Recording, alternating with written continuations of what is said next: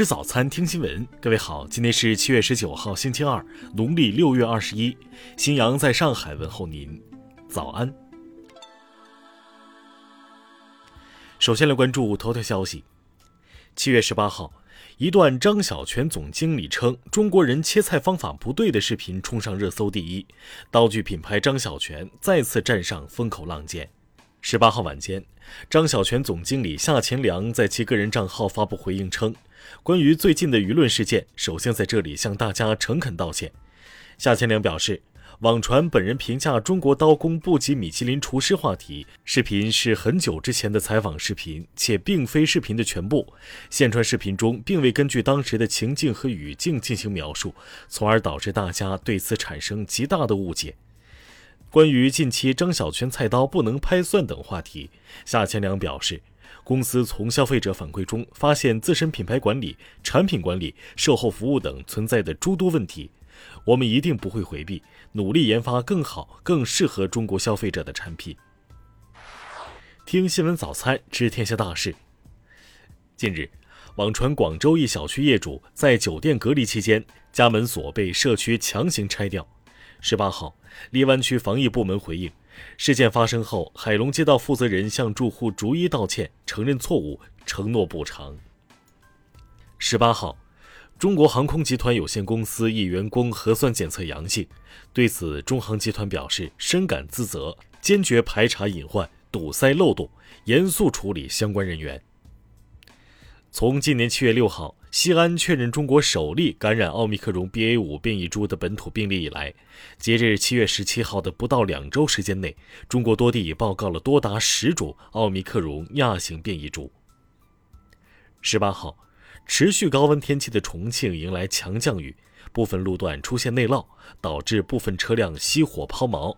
在一路段，一条大花蛇被暴雨冲到马路中。山东省气象台十八号十六点发布暴雨黄色和海上大风黄色预警，受副高边缘低涡切变线影响，预计十九号夜间到二十号白天，山东省七城市有一次明显降雨过程，并伴有雷电，雷雨地区雷雨时阵风七至九级。农业农村部十八号公布，将支持东北等重点省份开展农区统一灭鼠行动。国际金价在今年三月创下高点之后一路下跌，截至发稿，国际金价连续四周出现下探，创下近十个月新低。金价走低，刺激了国内的黄金消费。江苏省生态环境厅公布首个水质异常上游责任裁定结果公布，并介绍，江苏将以更开放的姿态，在全省范围内实施上游责任举证制度。下面来关注国际方面。十六号报道，大众中国即将离任的首席执行官冯思翰十五号表示，在同中国伙伴上海汽车集团股份有限公司讨论后，大众已做出继续保持新疆工厂生产运营的决定。近日，新加坡建立第一家粪便银行，健康时把粪便存进去，生病了取出来用，引发热议。据悉，粪便所含的微生物群能够起到治疗作用。韩联社十八号报道，受多种因素影响，韩国今年上半年的物价增速创下近二十四年来的最高纪录。美国国家过敏症和传染病研究所所长安东尼·福奇十七号警告称，猴痘疫情可能比目前已知的情况更加严重，美国需要更认真地对待猴痘，必须采取行动遏制其传播。克里姆林宫当地时间十八号表示。俄罗斯和伊朗未来将不会在双边交易中使用美元。十六号晚，从塞尔维亚起飞的一架乌克兰货机在希腊北部坠毁，机上运载孟加拉国国防部采购的近十二吨国防工业产品，八名机组人员全部遇难。当地时间十七号上午，正在美国夏威夷举行的二零二二年度环太平洋军事演习突发意外。一艘军舰发生火灾，造成两名水手受伤。事发军舰为一艘秘鲁船只。据日本共同社，在日本福岛第一核电站核污水排海的近海一公里附近，东京电力公司基本完成了核污水排放口的海底挖掘施工。下面来关注社会民生。十七号。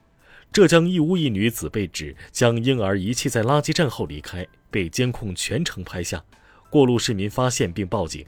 警方回应，目前仍在对此事进行处理。近日，苏州一十六岁男孩带着妹妹在河里野泳时，自己不慎溺水，由于溺水时间过长，男孩不幸去世。近日，江苏常州的李先生反映。去年在太平洋保险公司购买车险，以为当时工作人员错误录入车架号，他要求保险公司修改信息，对方却称修改车架号需额外支付七千余元。医学神经生物学国家重点实验室创始人、复旦大学上海医学院神经生物学教授、博士生导师曹小定同志因病医治无效。于十六号十一点三十四分在华山医院逝世，享年九十二岁。十五号，山东省济宁市一居民季某某因制止两个小孩在小区门口小便，和孩子母亲满某引发口角厮打，造成满某头部受伤。目前，季某某已被拘留。下面来关注文化体育。十八号，飞霸官方更新亚洲杯实力排名，黎巴嫩队位居榜首。中国男篮由之前的第五降到第九，降低了四位，降幅仅次于哈萨克斯坦。据亚足联官方消息，收到澳大利亚、印尼、韩国和卡塔尔承办亚洲杯的申请，将于十月十七号公布新的东道主。中国足协及中足联筹备组消息，将严格按照方案与罚则秉公办事，对逾期解决欠薪问题的俱乐部实行扣分处罚。日本花样滑冰选手羽生结弦将于当地时间十九号十八点召开记者会，或宣布自己是否会选择退役。以上就是今天新闻早餐的全部内容。如果您觉得节目不错，请点击再看按钮。咱们明天不见不散。